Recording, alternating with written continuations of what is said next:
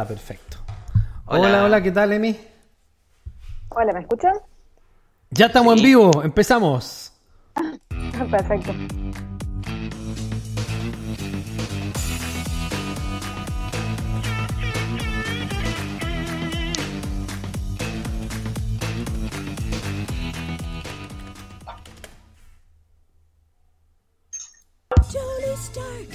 Makes you feel he's a cool exec with a heart of steel. As Iron Man, all jets ablaze, he's fighting and smiting with repulsor rays. Amazing armor, There's Iron Man. a blazing bomber. There's Iron Man. Wow, wow, wow, nos pillaron poniéndonos de acuerdo acá en el canal de Crypto Finanzas. Estamos en nuestro podcast que ha tenido muchísimo éxito. La verdad es que hemos casi triplicado desde que el día que iniciamos la cantidad de seguidores y personas que nos escuchan. Así que les agradecemos mucho. Incluso hay algunos podcasts de criptoeconomía que han pedido que hagamos intercambio de, de, de avisos y otras cosas y que invitemos a otras personas. Así que bueno, parece que estaba mm, esperando este formato que ha gustado tanto en la academia, abandonar un poco ciertos temas que ya no tienen mucha solución, sobre los cuales nos estamos preparando y enfocarnos más en nuestro futuro, en la construcción de eh, unas finanzas alternativas que nos puedan ayudar como humanidad. Así que vamos a hablar del desastre. Este capítulo se llama El día después de mañana. Hace mucho tiempo se estrenó una película en todo el mundo que se trataba de qué pasaría después de la caída de una bomba nuclear. Los políticos han demostrado ser mucho más peligrosos que una bomba nuclear. Durante mucho tiempo nosotros vimos que la situación de Dubái, eh, de Hiroshima y de Nagasaki demostró que es mucho mejor el, digamos, que se puede lograr, los políticos pueden ser mucho más peligrosos. Los políticos pueden ser mucho más peligrosos que, que, el- que digamos que una bomba nuclear.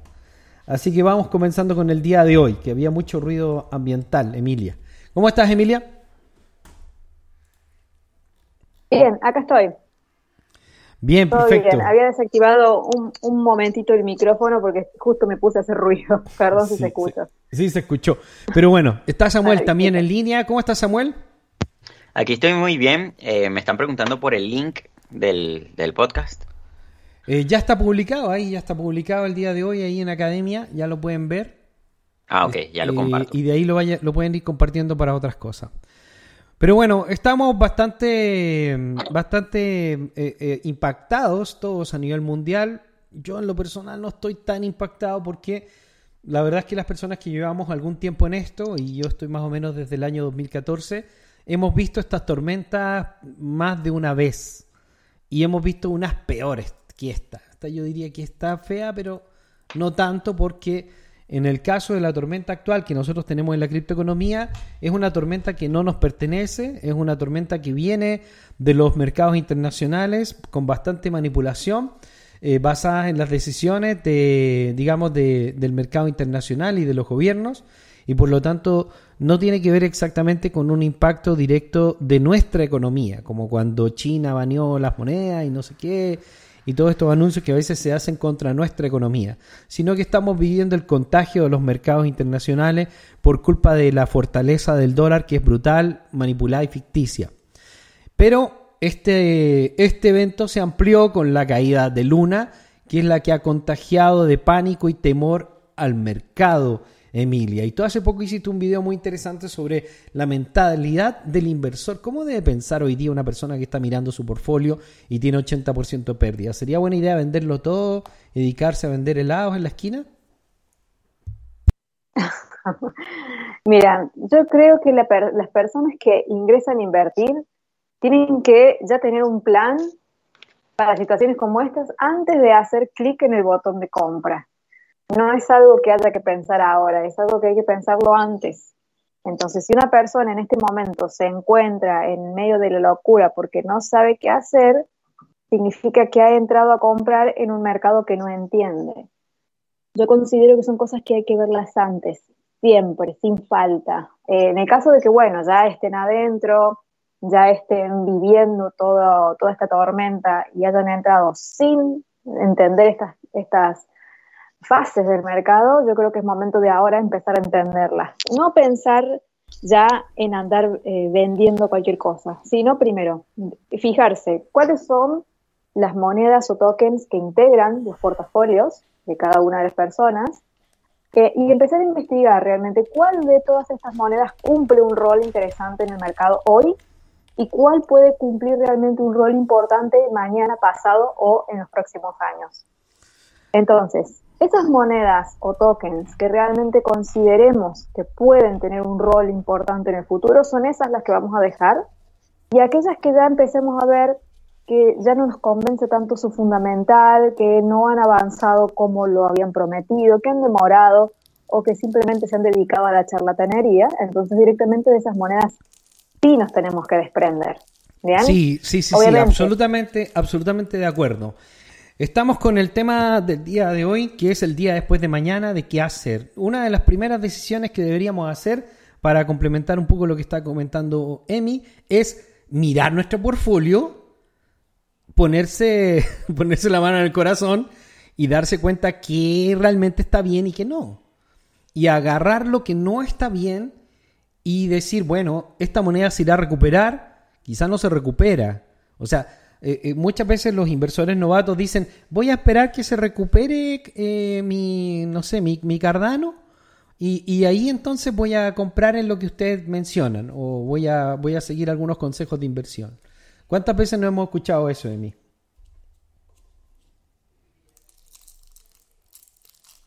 Un montón de veces se le fue el, se le fue el audio a mí. Acá estoy. Un, montón, un, montón, un montón de veces hemos escuchado a la gente que dice, voy a esperar que X moneda se recupere para poder reinvertir. Bueno, que, es que eso ya es una decisión de inversión. O sea, cuando tú mantienes una moneda que está teniendo problemas o que no tiene buenas fundamentales, es como si estuvieras reinvirtiendo en esa moneda. Cada, cada día estás reinvirtiendo en, en una moneda. Y, y, por lo tanto lo que uno tiene que hacer es... Claro, dale. No, que se siga apostando eso por el simple hecho de tenerla, salvo que uno diga, bueno, ya está, la doy por perdida, me he dado cuenta que ingresé mal, quizá me dejé influenciar por, por, alguien o quizá simplemente no lo analicé en profundidad, compré esto, bueno, ya está. Si lo supongamos que ingresé 300 dólares en una moneda X, esa moneda obviamente no, nunca valió nada, cae y hoy tengo quizá 3 dólares. Yo no sé en qué qué tanto sentido tiene realmente venderlo hoy en 3 dólares o directamente decir, bueno, esto me sirve de aprendizaje para la próxima vez, investigar más y tomar decisiones más responsables. Y o sea que yo creo que son y hay, y hay cosas que uno tiene que verlas antes. Y evidentemente hay proyectos que nos engañaron a todos, a todos, a todos. Eso de tratar de culpar a alguien en particular por una mala decisión financiera tampoco es buena idea, porque hay muchos proyectos que estuvieron promocionados en canales de YouTube, incluso por los periódicos. Cointelegraph hasta el día de hoy eh, publicaba todavía que André Cronje era un genio. De hecho, habían un montón de, de, artículos de Cointelegraph y un montón de las compañías importantes diciendo que era un genio porque estaba revolucionando el DeFi 2.0. Eso motivó a un montón de gente que se confiara de estos proyectos Ponzinomics y que perdiera todo su dinero. De hecho, esos proyectos tienen como 99,9% pérdida. Eh, tanto Wonderland como, como, bueno, todos esos proyectos. El otro día los estuve mirando el día de ayer y wow, están prácticamente desaparecidos. Bueno, igual que Terra, que, que está acercándose a 0,02 centavos. Y, y, sigue bajando porque cada día se liberan más luna y la gente se deshace de ello, al menos para recuperar, para invitar a un amigo a un café. Bueno, yo entré, por ejemplo. No, Emi, dale. No, sí. no, lo que quería agregar con respecto a eso de los proyectos que cambian y que uno permanentemente busca eh, a quién echarle la culpa. Y en realidad no, no es culpa de nadie, porque ¿qué pasa? Muchas veces uno dice, bueno, acabo de, de encontrar este proyecto que es muy prometedor, estoy viendo que están trabajando, entro a los repositorios de los códigos, lo, veo que continuamente hay, mejoras, que hacen esto, que hacen aquello, que promocionan y digo, qué bien que van. Pero de repente, alguno de los integrantes del grupo de desarrolladores se va o hace alguna cosa mala o se pelean entre ellos, porque somos seres humanos y nos podemos pelear, y el proyecto empieza a decaer. ¿Sí? Y, eso es algo que puede pasar y entra dentro del riesgo. Quizá cuando lo compré a esa moneda o ese token era un espectáculo y muy prometedor, pero con el tiempo las cosas cambian y eso tiene que saberse que es otro de los riesgos. No solamente equivocarse e invertir en algo malo, sino invertir en algo bueno y que eso bueno con el tiempo se diluya. Por eso hay que mantenerse informado, hay que siempre estar viendo las redes oficiales, tratar de hacer un seguimiento de, cerca a los desarrolladores, ver que realmente sigan comprometidos y que no se dediquen a publicar memes y no estén trabajando. Eso es responsabilidad de cada uno, no del, que, del quien medita. Y acuérdate de cómo se acabaron los Beatles, pues se llama Yoko Ono, que fue como una bomba atómica que cayó encima de los Beatles y, los desarmó para siempre. Todo puede cambiar. Y, nosotros estamos, nosotros estamos viendo también que muchas veces lo que sucede con algunos de estos proyectos, y que también hay que tener cuidado, por eso es que uno tiene que evaluar muy bien la pasión del emprendedor y del líder de cada proyecto, eh, es que hacen mucho dinero. Mucho, mucho, mucho, mucho dinero de pronto un chico de 24 años que lanza un super protocolo y se embolsa 300 millones de dólares, uy, es que después de tener 300 millones de dólares en el bolsillo, algunos ya no tienen la misma pasión para trabajar que tenían cuando no tenían para pagar la renta. Claro. Y empiezan a vivir otra etapa que se empieza a volver más desagradable, que tiene que ver con el dinero y con el sistema. Entonces, nosotros básicamente tenemos que estar atentos un poco a los movimientos del mercado, especialmente en criptoeconomía, para ir movilizando un poco los capitales. Yo el día de hoy, con toda la responsabilidad del mundo, igual que Chico Cripto, les digo, yo lo que les, recomendaría sería, uno, mirar sus portfolios, reducir su exposición a cinco o seis proyectos de los que más les gusten y eh, posteriormente eh, tomar algunos de esos valores, los que puedan estar impactados negativamente, eh, que, yo sé que duele, pasarlos a dólares y invertir en algunos de los proyectos que nosotros nos parecen más fiables de cara al futuro, porque es muy probable que esos proyectos se recuperen mucho más rápido que otros proyectos. ¿ya? En lo personal, yo estoy recomendando muchísimo Pocket porque nosotros estamos sacándole entre 8 y 14% al mes, bajamos hasta 5 en el mes de la, del conflicto de Ucrania. Y actualmente, por ejemplo, desde que se iniciaron los nodos de la academia, tenemos 50% de ganancias en Pocket. Y esto significa que tenemos un promedio más bajo y por lo tanto estamos menos impactados que el resto del mercado. A pesar de la baja de precio, estamos con una, como, con una porción positiva que nos mantiene bastante bien y se ha comportado bastante bien el mercado. Además de eso, eh, los proyectos emblema que hemos estado siguiendo para nosotros, que es una generación diferente de la que han recomendado algunos profesores en la academia, la que recomendó la academia en sí, eh, siempre estuvo más ligada con Polygon, con Solana, con Bitcoins.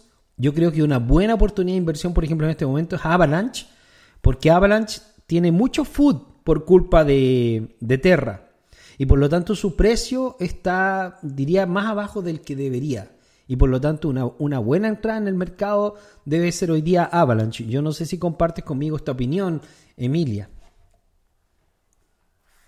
Sí, Avalanche me gusta mucho, pero también más que todo por el enfoque que, que, le viene dando con el tema de las subnets, que lo tratamos en las, en las conferencias que hemos tenido últimamente. Eh, tanto Polygon como Avalanche están ya y yendo hacia lo que es la Web 3. No están siendo simplemente una red eh, capa 1 como Ethereum o como iniciaron realmente. Están yendo más allá y eso me parece que es una forma de adaptarse realmente a lo que viene y no simplemente ofrecer una copia de algo que ya existe. Así que eso es lo que más me gusta de Avalanche. Vamos a ver cómo se logra despegar entonces de lo que ocurrió con Luna porque no solamente entre ellos había eh, un trabajo coordinado, sino que algunos protocolos de Luna también corrían sobre Avalanche. Así que obviamente no digo que estén relacionados, pero al, trabajar juntos, sí, estaban, sí estaban, un, sí estaban un poquito relacionados. La gente de Terra se estaba. Lo que pasa es que la gente de Terra, que tenía mucho dinero, tiene mucho dinero y probablemente el coreano se va a llevar una cantidad escandalosa de dinero a su casa eh, se estaba tratando de aliar al resto del mercado para evitar su caída, porque ellos sabían que eran sumamente insustanciales y que tenían mucho, mucho de Ponzinomics. Algunas personas piensan que esta fue una, un ataque concertado por parte de la Citadel y de BlackRock.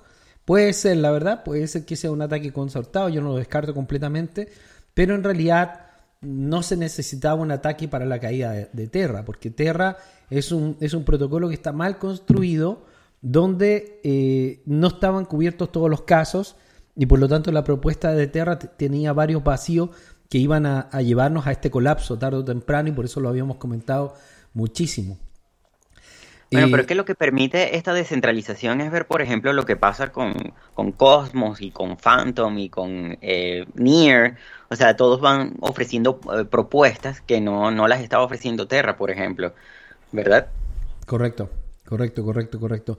La eh, Terra no tiene nada descentralizado, era un proyecto totalmente Ponzinomics y 100% centralizado. Y, y peor, porque centralizado completamente en la figura de Duquan, que en eh, el día de ayer, algo que no saben las redes todavía, que les voy a comentar aquí, eh, se descubrió que había participado anteriormente de un proyecto de estafa en Asia, de un token que yo no recuerdo, pero comentaban en una revista que él se había como cambiado el nombre, o sea, lo mismo que había hecho la gente que estaba relacionada con Daniel Cesta, el, el famoso, ¿cómo se llama? Ox, Ox Sifu, el famoso Sifu, o sea, Tur- Turfans at, Sifu, que los tenía lo- los, los fondos de Wonderland que desaparecieron, que los manejaba Sifu, y, y- y que el creador de Terra habría estado relacionado también en algún tipo de, de estafa anterior. Así que, uff, ya la sospecha por todos lados de que esto fue una operación más o menos mm, concertada en la que él probablemente también participó y se terminó robando a sí mismo. Yo creo que es muy probable que esa sea la verdad, no que sea esta, esta historia que lanzaron en el mercado, la puede haber lanzado el mismo Terra, de que Terra es una pobre víctima, inocente, un corazón libre Sí, que estaba luchando por la libertad, pero es aplastado por BlackRock. O sea, esta teleserie que se están montando los Lunatics, creo que no es verdad, porque yo creo que es Terra precisamente el que levanta el Ponzinomics y lo entierra. Y es, y es Duquan precisamente el que se ha embolsado una cantidad de dinero escandalosa. eh, y probablemente vamos a saber más sobre esta historia en el futuro, que a algunos los va a sorprender, pero a nosotros no, porque somos de la gente más preparada en el mercado cripto de habla hispana. Eh, bueno, el, el proyecto se llama Basis Cash, ¿no? Ay, Pero- Qué bueno que lo googleaste porque yo no me acordaba. ¿Y qué pasó Sí, con ese sí. proyecto? También era como un- una estafa, ¿no? Claro, eh, sucedió lo mismo. Pero eh, hay que recordar también lo que pasó con GameStop, ¿no? Y eso es algo que tiene que aprender también la, toda esta comunidad joven en la que me incluyo, ¿no? Que somos nuevos en la criptoeconomía, que es que estamos entre tiburones, entre unas fieras salvajes que tienen mucho dinero y son capaces de, de hacer unas estrategias muy maquiavélicas, ¿no? Contra empresas, contra proyectos. En cambio, eh, el, el mismo Duquon es una muestra de ello. Incluso lo que pasó con Phantom, con la Home, lo que está pasando ahorita también con este DeFi 3.0, que es el super staking, o no me acuerdo cómo se llama, pero eso es algo que tenemos que aprender en, en las comunidades ahorita en, en todo este momento de, de crisis eh, emocional. Sí, eh, ¿Te en- al staking líquido? ¿Cómo, cómo, ¿Cómo? Que si se refería al staking líquido. No, es un- una nueva modalidad de le, le llaman DeFi 3.0, que es el autocompound staking, es como un... eh, sí, es un staking con, con API. Bien, porque yo estoy viendo justamente ahora con esto que ha surgido en Acala, en realidad ya viene de antes, surgió con Lido para darle una especie de liquidez al staking bloqueado en los contratos de Ethereum 2.0. Y esta nueva onda que va a empezar a darse, que se lo ve como una evolución del staking tradicional, obviamente que hay que mirarlo con 20.500 ojos, porque puede ser que sea algo bueno, como puede ser que algo que quizá no sea tan bueno, o que haya algunos protocolos que lo hagan de buena forma y otros que no. Justamente estoy ahora haciendo un informe, voy a grabar un videíto que va a ser exclusivo para los miembros del grupo VIP y también para los chicos de Polka Fans, ya que eh, acá la está relacionado con esa temática. Y justamente quiero investigar un poco sobre todas las características que trae este nuevo staking líquido. ¿A qué se refiere? Bloquear la moneda eh, para hacer el staking y tener recompensas, nos dan otra que es derivada y con esa derivada podemos hacer otras cosas que ya las iré explicando. El tema es ver bien cómo va surgiendo eso, ver qué vulnerabilidad, si es que la tienen los contratos inteligentes, los riesgos, y como toda cosa nueva que va apareciendo, hay nuevos riesgos para ir aprendiendo. Así que le vamos a ir dando un enfoque. Por eso te preguntaba, porque estaba viendo justo hecho- el tema del staking líquido. Eh, lo que están mencionando ustedes es sumamente importante que tiene que ver con toda esta nueva generación que mm, está siendo muy manipulada por las redes sociales, es algo que ya sabe el sistema, el, sistema está controlando los discursos en las redes sociales, toda esta nueva manipulación de Twitter eh, está muy relacionado con todo lo que nos está sucediendo en criptoeconomía. Nosotros acaba de entrar un nuevo un nuevo, digamos, propietario, un nuevo dueño de casa y las políticas no han cambiado absolutamente nada dentro de Twitter. O sea que al final es un show solamente de la supuesta libertad financiera y, o sea, de, de speech, libertad de discurso. Eh, Claro, lo- porque el que grandes- maneja- Ajá.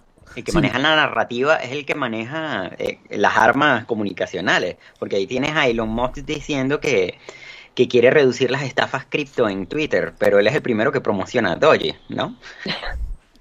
Sí, de hecho nosotros, Claro. nosotros estamos observando que la mayoría de las personas que se han dejado engañar en el mercado, no soy precisamente yo, las personas que son, son fanáticos del Twitter y de lo que se llama cripto Twitter, que es un mundo aparte, Claro. es una fantasía media enfermiza, donde todos los días se pone de moda una moneda, todos van, compran Las esa ranas. moneda, después la dampean, después van y compran otra y la dampean y compran otra y la dampean. Está la Shiba Army, están todos los días hay un montón de bots promocionando, pero cantidad de proyectos. El próximo PAM de 500%. Es una locura el cripto Twitter, y es que yo no lo entiendo. Y hay algunos que se han vuelto expertos en el cripto Twitter y nos traspasan esta información como conocimiento cuando en realidad vamos a revisar esos protocolos y nos damos cuenta que no tienen la menor idea de lo que están hablando. Ayer en Crypto Twitter eh, estaban todos promocionando el tema de eh, comprar el gato muerto de Luna, o sea que Sí. agar- agarrar el cuchillo en la bajada y, y varios se, se terminaron suicidando con eso, porque dijeron, no, no, no, si ya estamos en el piso y ya Duquan va a presentar un plan, aquí estamos en uno, ya de aquí para arriba, ya, ya no, no, va, no va a bajar más. Y pum, nos fuimos, pero es que hasta el, hasta el quinto infierno, o sea, bajamos del, del primer infierno y llegamos al quinto infierno. Estamos hablando de un, de un luna de 0,02 centavos y todavía parece que tiene perspectivas de continuar bajando, Emi. No hay forma. Cualquier moneda que te baje de los 80 dólares, que es el último precio más o menos estable que tuvo, a 2 centavos, o sea, no, no hay que ni siquiera fijar, acercarse a ver si tiene pulso, o sea, ya no tiene, no tiene signos vitales. Y con respecto a lo que decís de Twitter, es porque lo usan mal. Yo utilizo mucho Twitter, pero no por las tendencias que se arman. ¿Para qué lo utilizo? Para seguir los proyectos que yo me interesan, ver los comunicados oficiales que hacen ellos, la documentación oficial que publican y ver qué apoyo o asociaciones hay entre diferentes empresas. Ahora, lo que dicen las personas, las tendencias, que compra esto, que mira el perrito, que mira el gatito, eso ya no. Ese es el tema, se pierde el foco de lo que realmente, porque la- las redes sociales son muy tóxicas y dan mucha información falsa que no tiene ningún sustento, pero si uno sabe realmente leer entre líneas la información que se promueve en las redes sociales, se puede encontrar contenido de valor, que es mínimo, obviamente, en relación a la cantidad de información que se da. El tema es que hay que saber filtrar, y eso es lo que me gustaría que se aprenda con respecto a, no solamente Twitter, a Telegram, a todas las redes, eh, buscar información oficial, porque si no, ¿cómo vamos a, a saber qué pasa con los proyectos, cómo evolucionan? Permanentemente lo- El los Twitter, CEOs el Twitter es un buen sistema de comunicación y perfecto y todo, pero la comunidad cripto Twitter no entiende nada de Sí, blockchain. claro. Nada, nada, nada de blockchain. Y está lleno de señales, está lleno de expertos, cripto no sé qué, y hay algunos que tienen millones de seguidores. Yo la otra vez hablé con una, con una persona de Venezuela que tiene 2,3 millones de seguidores, fanático de Chiva y Cardano. Yo lo miraba y decía, Claro. ¿cómo puede ser que esta persona tenga 2,3 millones de seguidores que creen que sabe algo de criptoeconomía cuando es el líder del Chiva Army latino y, y de la comunidad Cardano? Es que no tiene idea Claro. este hombre que está. no, no, no tiene sentido. Hay Yo, yo, yo traté de hablar con él y, y el chico no escuchaba nada, nada, no, no sabía nada, no entendía nada, no sabía lo que es una fundamental, tampoco, tampoco sabía lo que es una inversión, porque la mayoría de estas personas no tienen formación financiera, son simplemente influencers. Y muchos de hecho se ha descubierto Claro. que son pagados, o sea, mucho- muchas veces ya hemos descubierto cómo los protocolos de estafa van, compran a los principales eh, criptotuiteros, levantan un montón de capital, se, se, roban, se lo afanan porque es, es robo, es robar, y, eh, y desaparecen y después los proyectos quedan ahí abandonados. Y nosotros Claro. probablemente hemos caído en más de algunos. Eh, tenemos la sospecha de que, por ejemplo, eh, ¿cómo se llamaban estos de comida que estaban de moda por todas partes? Que salió de Crypto. Twitter, que era fanático este otro chico, el de la barba, ¿cómo se llamaba? No, Es que me acuerdo, uno de los proyectos que, que, que promocionó un montón y que... Bueno, Ay, habían sí, varios. Todas, todas las comida, plataformas de suena fi de comida. Casi, casi todos los proyectos de comida eran estafa. Si no era- Sí. eran, como Sí. algún, eh, eran como algún tipo de estafa. Se- Bueno, se ahorita está de- la moda de los NFT, pero artísticos, ¿no? Por ejemplo, hablando de Venezuela otra vez, que está saliendo el, el, el chigüire, la colección de los chigüires, que son los capibaras que se conocen en otros países, ¿no? Y son, tú ves que son influencers que tienen ciertas conexiones con otras cosas oscuras que promocionan esto y a- a- a- gracias a los seguidores que tienen hacen mucho dinero y después las otras personas se quedan estancadas en esos proyectos. Lo mismo pasa en YouTube, ¿no? Son palangristas al final. Oye, Claro, las actual, la- nosotros problema, ¿en ¿Quién confía? normalmente hemos estado bastante acertados, aunque bueno, evidentemente nosotros también estamos afectados, igual que todos con el mercado, también tenemos los portfolios súper afectados, pero con proyectos que son bastante estables, interesantes y que por lo tanto esperamos que se recuperen en el mediano plazo. Yo casi no tengo nada que cambiar de mi, de mi portfolio, o sea, estoy bien tranquilo con, con las cosas que estoy manteniendo en mi portfolio actualmente. Ahora, eh, mensualmente estamos haciendo una conferencia donde intentamos hacer un resumen de para dónde va el mercado y hemos predicho, pero perfectamente bien en estas conferencias, hemos leído muy bien el mercado, agarramos el tema de los metaversos cuando estaba en un buen momento, eh, el tema de los NFT fue increíble, lo agarramos de lleno, eh, las personas que, que- que prestaron atención en esas conferencias eh, lograron entrar bien, de hecho todavía estamos muy muy bien con Step N, Let Me Speak y estamos esperando ver qué pasa con FitFi, con otras plataformas NFT que sí son de verdad y que no son Ponzi. Casi todas las otras cosas salieron, salieron bastante mal, algunas de las cosas que, que andaban dando vuelta por ahí. Y, y la, la conferencia es el evento del mes en donde tratamos de eh, actualizar eh, la información una vez, una vez al mes. Y ahí es donde tratamos de hacer un resumen. Entonces tampoco es que sea necesario estar todo el día conectado y leyendo todos los posts que hay eh, de la academia o el Twitter y aquí y allá. No, la verdad es que no. O sea, la verdad es que con, con estar presente una vez al mes en las conferencias de la academia, realmente se tiene un buen resumen y es una inversión de apenas dos horas mensuales, ¿no es cierto, Samuel? Claro, también hay que escuchar el podcast porque fue por acá que se avisó de Luna también, ¿no?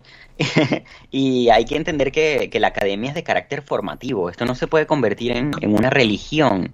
No puedes dar por sentado todo lo que se da porque eh, puedes agarrar cualquier cosa. Tienes que aprender a usar las herramientas que se enseñan para sacar tu propio criterio y llevar la responsabilidad de lo que, de las decisiones que tomas. Uno de los chistes que siempre se hace es el rebote del gato muerto. O sea, si tú lanzas un gato al suelo y está muerto, el gato igual rebota. Y muchas personas pueden creer con este rebote que todavía eh, tiene, tiene, algún, tiene alguna señal de vida.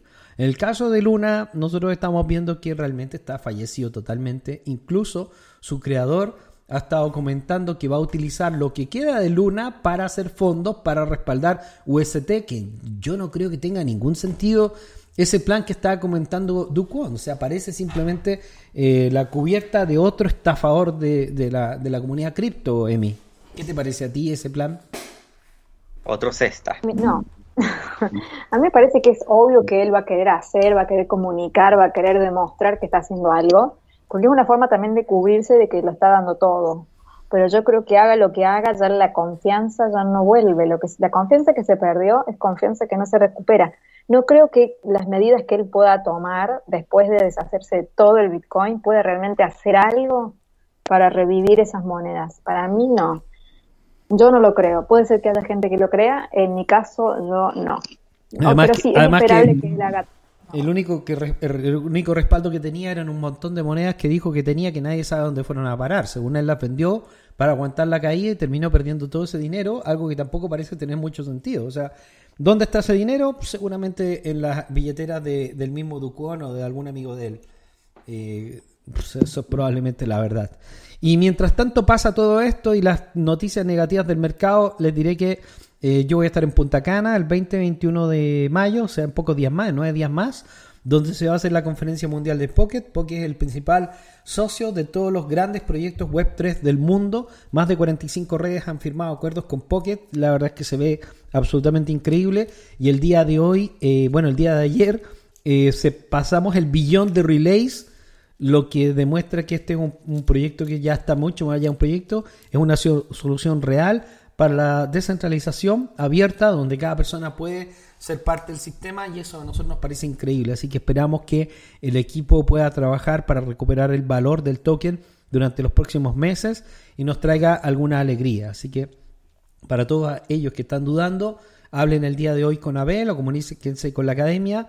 Pueden comprar unos pocos po- Pocket, entrar a los nodos y, recuperar parte del valor que posiblemente vamos a tener más oportunidad de recuperar en ese proyecto que muchos de los proyectos que algunos esperan que se recuperen.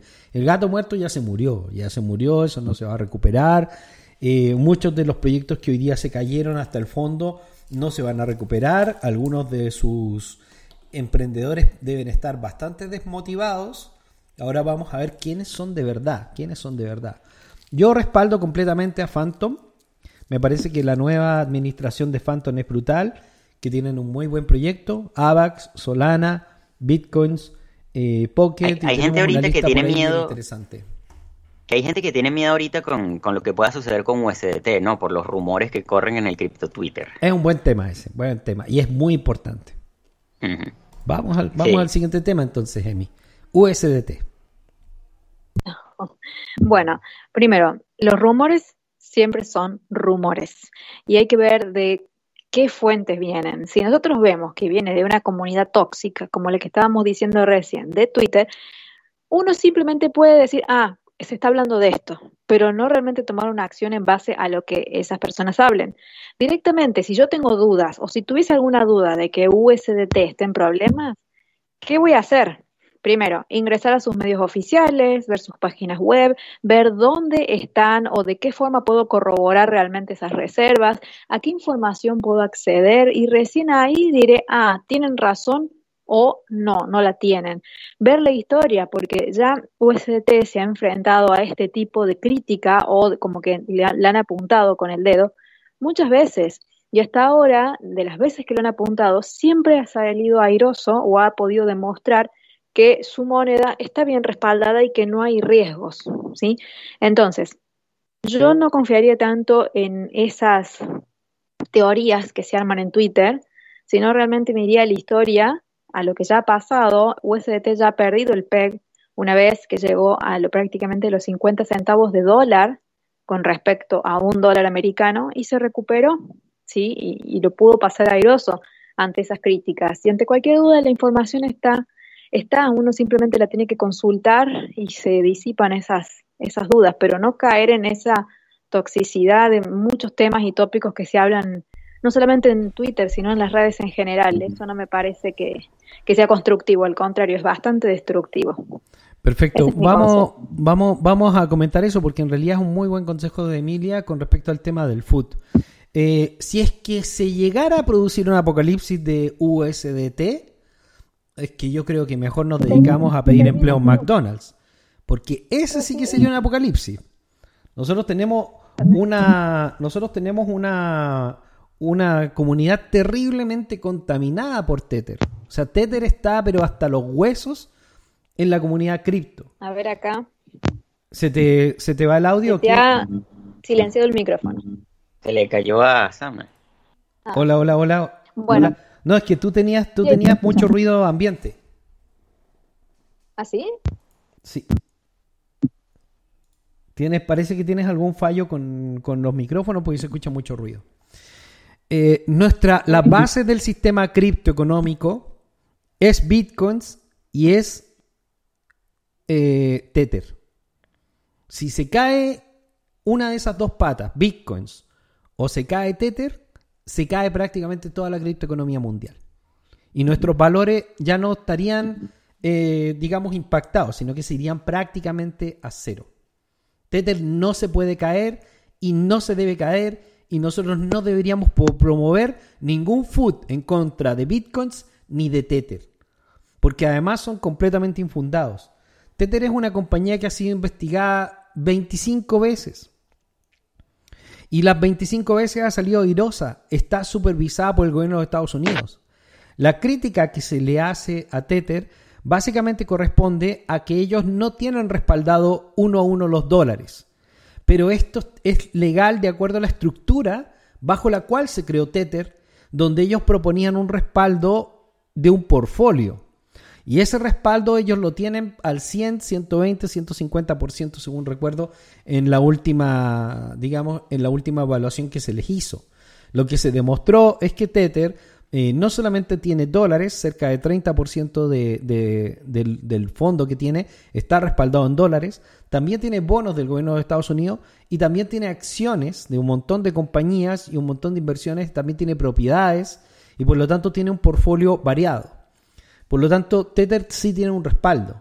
Ya podría bajar o subir el valor de ese respaldo, pero Tether sí tiene un respaldo, está eh, regulado, está controlada la emisión de los Tether, porque Tether no puede emitir sin tener un respaldo o sin, sin mostrar y todas sus ac- actividades son públicas y son controladas por el gobierno de Estados Unidos. Por lo tanto, todo el food hacia Tether lo están ejecutando personas que no tienen la más mínima idea sobre el mercado.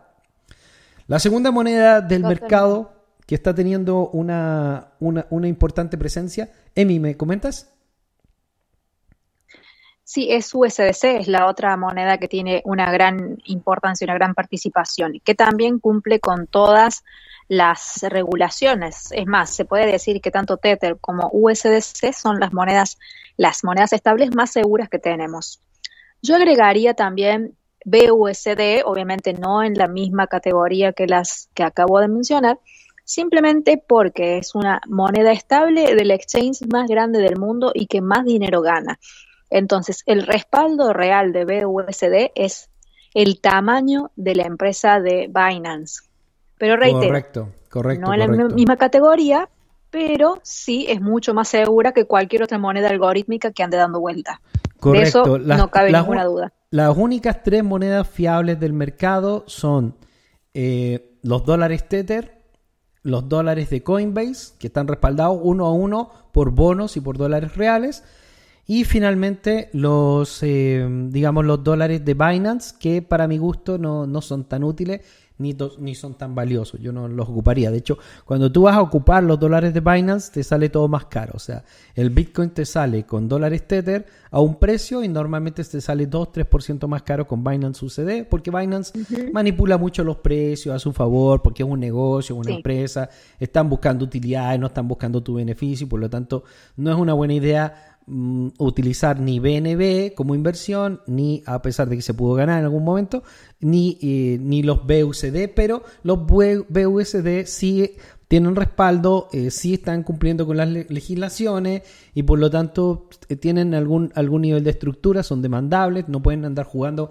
con su moneda y no puede desaparecer. Así que esas tres eh, variables estables están muy, muy, muy fiables y seguras. El día de ayer salió incluso el, digamos, el, el CEO de, de, de, Tether, salió hablando sobre este tema, un poco para acallar los rumores, porque la moneda se vio impactada en algún momento durante el día de ayer por culpa del food, porque la gente se puso a cambiar como loca su moneda porque no sabían a dónde correr.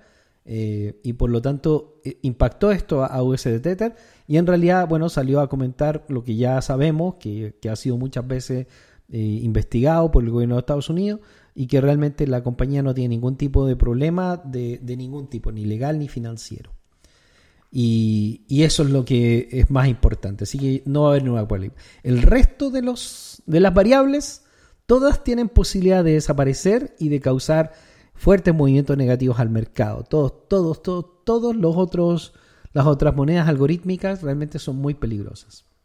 Está como esta de Tron que acaba de salir, la USDD, o, o DAI, que se respalda en Ethereum, que es una burbuja, ¿no? Pero la- lo que a mí me llama la atención es de dónde sale el rumor, ¿no? Ya ve- venimos viendo las noticias negativas para todo el criptomercado desde, en todos los medios, como sistematizados, ¿no? Y de repente empieza por el cripto Twitter de Elon Musk ahora saliendo todas estas eh, ofertas engañosas sobre Luna, compra Luna en dos centavos, que ahora sí, y después eh, todo esto de, de las monedas estables de Tether, pues todo esto está buscando obviamente un efecto. Eh, nosotros lo que creemos es que este momento de food ya está por terminar. La bajada que le está quedando al mercado tiene que ver más con un fenómeno psicológico que con un fenómeno fundamental. En términos fundamentales, el mercado no está dando ningún motivo para que el mercado siga empujando a la baja y por lo tanto toda esta gente que dice que va a bajar a 24, que va a bajar a 20, a 18, a 9, realmente están hablando algo que no tiene ninguna importancia. O sea, la gráfica no va a impulsar evidentemente el, el mercado. Lo que va a impulsar el mercado es una fundamental. Tendría que aparecer una fundamental muy, muy, muy extremadamente negativa para que siguiéramos hacia la baja. En el, en el medio plazo se ve bastante estable la situación y por lo tanto nosotros deberíamos ver alguna reacción positiva del mercado durante mayo. Emi, ¿qué opinas sobre eso? El análisis fundamental contra la gráfica. Yo pienso que los fundamentales siempre son superiores a la gráfica.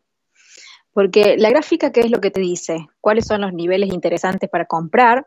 ¿Cuáles son los niveles interesantes para vender? O incluso si tenés una buena estrategia, podés detectar dónde pueden estar posiblemente las órdenes límites de las instituciones, que es la estrategia que particularmente uso yo, exclusivamente hablando de lo técnico. Lo técnico te da esa información. Ahora, el fundamento te va a decir la tendencia que sigue es alcista, la tendencia que viene es bajista o es errática. Entonces, sin fundamentos, simplemente tenemos puntos de compra y de venta interesantes. El tema es que de qué sirve saber que puedo comprar una moneda, por ejemplo, en dos centavos, si el fundamento me dice que esa moneda está muerta. No me sirve de nada. Entonces, yo creo que primero hay que ver el fundamento y si realmente el fundamento me dice, ok, esta moneda es interesante, ahí sí voy a consultar la parte técnica para det determinar de una forma más prolija dónde puedo comprar. Pero siempre el fundamento es algo que no se lo pueden dejar de lado, de ninguna forma. Y bueno, nosotros ofrecemos justamente esa información acá en el podcast. Aunque no parezca, lo que nosotros hablamos son fundamentos, es parte de lo que es el análisis fundamental. Gracias a todo lo que venimos hablando de Luna, es que pudimos advertir a nuestra comunidad de que se salieran aquellas personas que pudieron leer esa información o escucharla de nosotros, lo pudieron interpretar y tomaron sus decisiones más allá de que la moneda estaba subiendo y que ellos iban ganando dinero. Pero ¿de qué sirve que la gráfica te marque tendencia alcista si el fundamental te dice que es una M y no quiero decir la palabra? Pero se imaginan lo que quiero decir. Entonces a eso nos referimos. Y aquellas personas que no pudieron enterarse de los fundamentos, es, es, que... es, es una Amber Heard. Y sí, claro, una Es una, Una es mierda. Es una caca. Sí, vamos, vamos a decirlo, una caca. Aquí Sí. no hay censura, ¿no? Bueno, nosotros estuvimos anunciando un montón de cosas buenas y malas. Nos hemos equivocado en algunas. Yo admito que nos hemos equivocado en algunas.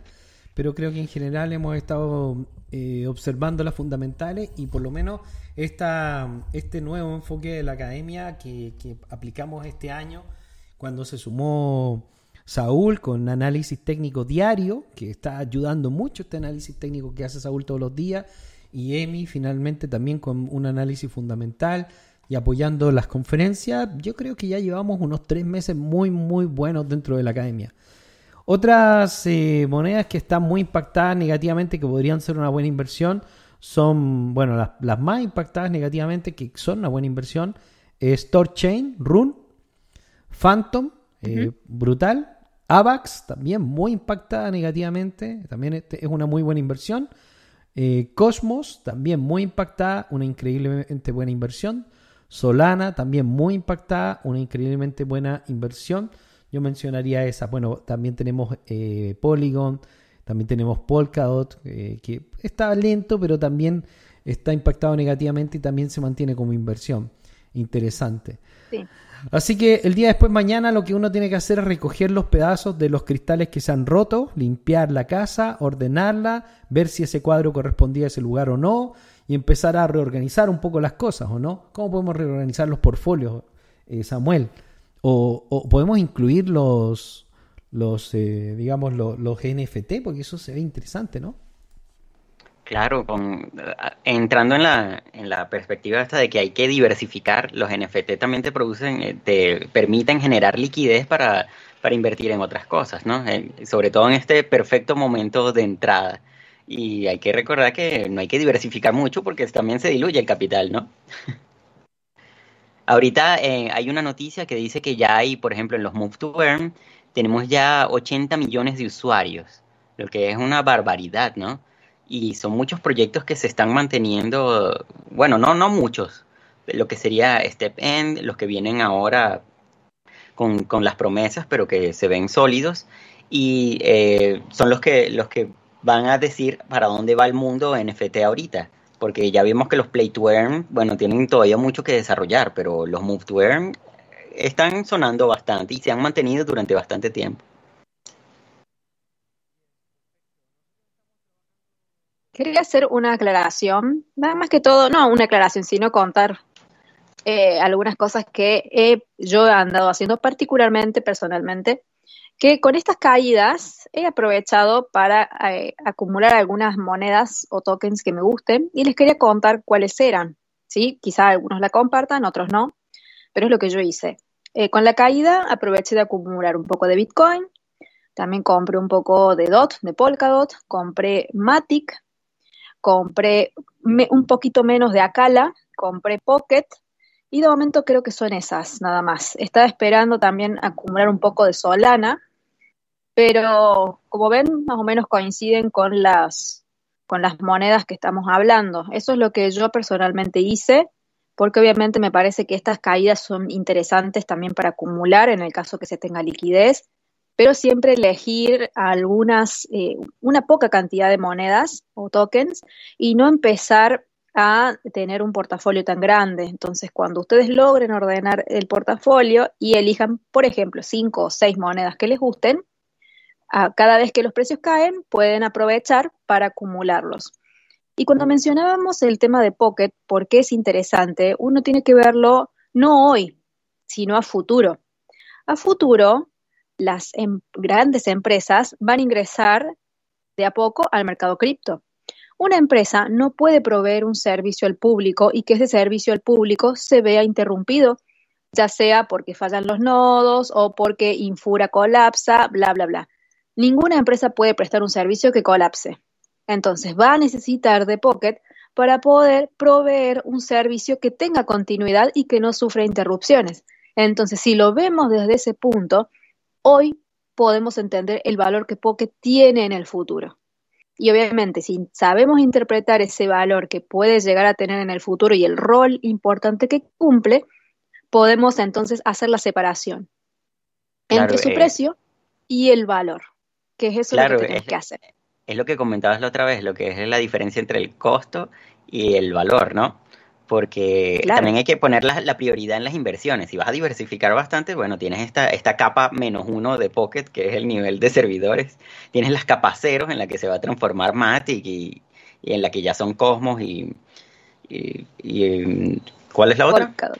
Y Polkadot, Polkadot. exacto. Que jamás pensé que iba a llegar otra vez a 8, a 8 dólares. Y después las capas 1, ¿no? A partir de eso serán los, los NFT, los, todos los que son los Play to Earn y, y todos los, los, las plataformas DeFi. Eh, y ese sería como el orden de, de importancia, ¿no? ¿Qué opinas? Yo, yo actualmente estoy con una visión positiva negativa respecto al mercado, o sea, policía bueno y policía malo. el policía, el policía malo me dice que esto es horrible, que esto es terrible, que yo quería el Bitcoin a 100 mil dólares y me come y me come la mente mirar los portfolios a este valor. Y el policía bueno me dice, Sí, sí, a "Oye, todos. lo bueno es que al menos tenemos la oportunidad de reforzar los proyectos buenos y ojalá que dure un poquito, no tan abajo, pero que, que- que dure un poquito los precios en, en un punto interesante para alcanzar a comprar algo y aprovechar esta bajada, porque ¿de qué sirve una bajada si no la lograste aprovechar? O sea, lo único, para lo único que sirve esta bajada Claro. es para invertir y aprovechar estas ofertas que no vamos a ver probablemente nunca más en, en- años. Entonces, quizás no la veamos nunca estos precios. Entonces, para eso para mí sirve. Yo, yo veo realmente muy bien muchos proyectos y veo que podemos acumular y podemos tener la oportunidad de verdad de proyectarnos. Y considero que este mismo año probablemente vamos a estar al alza en algún momento muy bueno, dulce. Y, y si nosotros miramos hacia el 2024, el halving, como lo grabamos en el video de, de broma que hicimos, eh, probablemente vamos a estar pero increíblemente bien, porque todo se ve bien para la criptoeconomía. Las fundamentales de la criptoeconomía son buenas. La adopción, la expansión del mercado, las creaciones, la interacción entre los proyectos, todo se ve bastante sano dentro de la criptoeconomía. Nosotros en particular tenemos actores malos como el Duquom, pero por otro lado tenemos un montón de cosas positivas que van a terminar construyendo una alternativa al sistema financiero que nos da la oportunidad de hacer más y mejores inversiones. Lo único que hay que hacer es mantenerse relativamente informado porque este va a ser un, un mercado difícil donde vamos a tener que estar un poco atentos del- de, los movimientos porque ya hemos visto que los ciclos financieros están yendo muy, muy, muy rápido y por lo tanto eso, eso hay que estar atento. Pero que vayan rápido también permite una madurez rápida de la comunidad. Ya no vamos a caer en las mismas cosas. Ya entendemos que sube y baja, como pasó en el, en el 2020, como pasó en el 2017, y así seguirá sucediendo también. Totalmente. Que las caídas sirvan para acumular y no para asustar. Porque si lo único que permitimos es que la caída sirve para asustarnos, entonces directamente no tiene ningún sentido. Si nosotros ya identificamos el valor de nuestras inversiones, no el precio, el valor, entonces que esas caídas sirvan para acumular. Total, yo comprendo hacia dónde va. Obviamente, como cualquier empresa que está eh, formándose, puede tener dificultades en el camino. Ninguna empresa está exenta de eso. Pero si yo me mantengo informada, eh, siempre estoy siguiéndole los pasos a los desarrolladores. Realmente voy comprobando que cada uno de los pasos del roadmap se vayan cumpliendo. No en la fecha exacta, porque eso casi nunca existe, pero que haya una intención, que realmente se vayan cumpliendo paso a paso, que estén mostrando que hay un compromiso. Entonces yo puedo quedarme mucho más tranquila de que esa visión final que yo estoy teniendo hoy algún día va a ser realidad. ¿Cuándo? No se sabe, pero en el futuro se va a ir dando. Como cualquier otra empresa. Es como si yo quizá, no sé, me pongo una empresa de, de, vender tamales, por decir algo. Hoy puedo tener una gran visión, pero en el medio puedo tener tropiezos también. Lo mismo pasó con el mercado de las criptomonedas. Así que hay que tener paciencia y visión y realmente confiar en esa visión. Y lo interesante en el mundo cripto es que la puedo ir verificando, cosa que en las otras empresas, en el mundo tradicional, no puedo hacer porque cada uno de los problemas que tienen las empresas tradicionales son herméticas, son secretos esas cosas. Yo no puedo ir a decirle, señor dueño de Coca-Cola, muéstreme eh, lo que viene haciendo y las fallas que tiene. No me lo van a dar. Ahora, si yo voy a un repositorio de GitHub o veo el código que es abierto, puedo verificar a ver qué hicieron, qué no hicieron, cómo está respondiendo la comunidad ante tal avance la comunidad lo ve como algo malo, como un error, puedo, tengo todo servido. Entonces, eso es totalmente interesantísimo para aprovechar a favor, no en contra.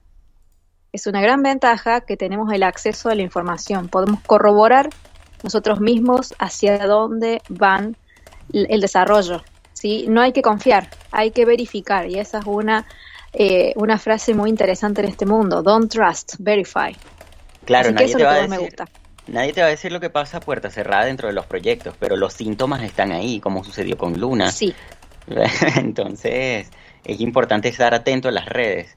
Mucha gente no debe haberse ni dado cuenta de esa caída de precios. sí. Lo interesante es que lo podés olfatear. No hace falta que lo veas, pero lo podés olfatear, pero muy bien, desde lejos se olfateaba. Qué triste ver personas que realmente lo- los tomó de sorpresa, mucha gente ha perdido su- sus casas o han perdido ahorros mm, eh, de muchos años que he leído en las redes y realmente es muy triste, pero simplemente es porque esas personas invirtieron y no se tomaron el trabajo de investigar. Entonces, Eh, la eh, única diferencia es que hay que investigar y en este podcast, que vale oro, Sí, acá realmente damos muy buena información porque nos basamos en el fundamento. Acá no estamos hablando simplemente de precios No o, metiendo food ni FOMO. No, nadie nos paga. Ojalá nos pagaran, pero no, no nos pagan. Eh, simplemente hablamos de los fundamentales. Y obviamente in- incentivamos a que la gente investigue y que también tenga un buen criterio propio. Eso es eh, súper importante en un inversor. Así es, nosotros estamos compartiendo una gran cantidad de información al día de hoy a través del podcast Criptofinanza y lo único que te decimos es que hay que mantener la tranquilidad. Bit- Bitcoin se ha retrocedido un año, tampoco haya retrocedido tres, ni está fracasando. Las noticias no son negativas hacia la criptoeconomía y por lo tanto lo único que hay que tener paciencia. Muchos de los valores, entre mejor sean, más rápido se van a recuperar. O sea, los mejores proyectos con las mejores fundamentales probablemente van a volver a precios muy altos cuando se recupere Bitcoin, porque lamentablemente Bitcoin es el termómetro de, de nuestra, de nuestra criptoeconomía y en la medida que, eh, que Bitcoin sube, sube el resto del mercado porque se puso una especie como de, de economía del chorreo. O sea, cuando Bitcoin tiene mucha riqueza, los coiners salen con ese dinero a comprar y a invertir en otros proyectos y entonces todo crece, ¿no? Todo crece y todo va de la mano. Estamos en un buen momento para invertir, hay que cambiar la mentalidad de negativo a positivo y ver esto como una oportunidad para poder aprovecharla, rearmar los portfolios y seguir adelante.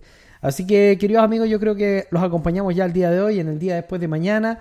Ha sido un gran programa, estamos prácticamente acompañándolos durante una horita y, y les deseamos toda la suerte del mundo y mentalidad que esto se viene y se viene bien.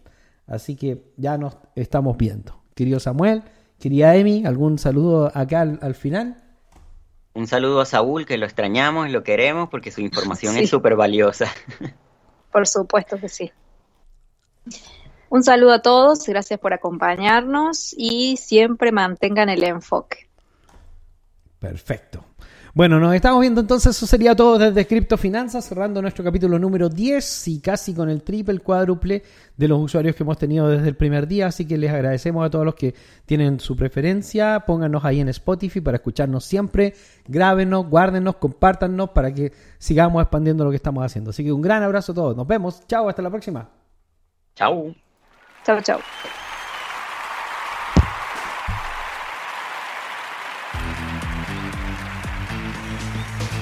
Tony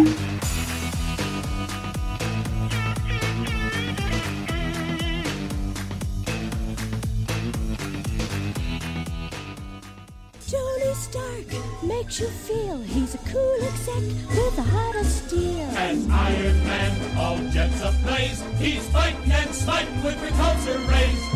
Amazing armor, Iron Man, a blazing bomber.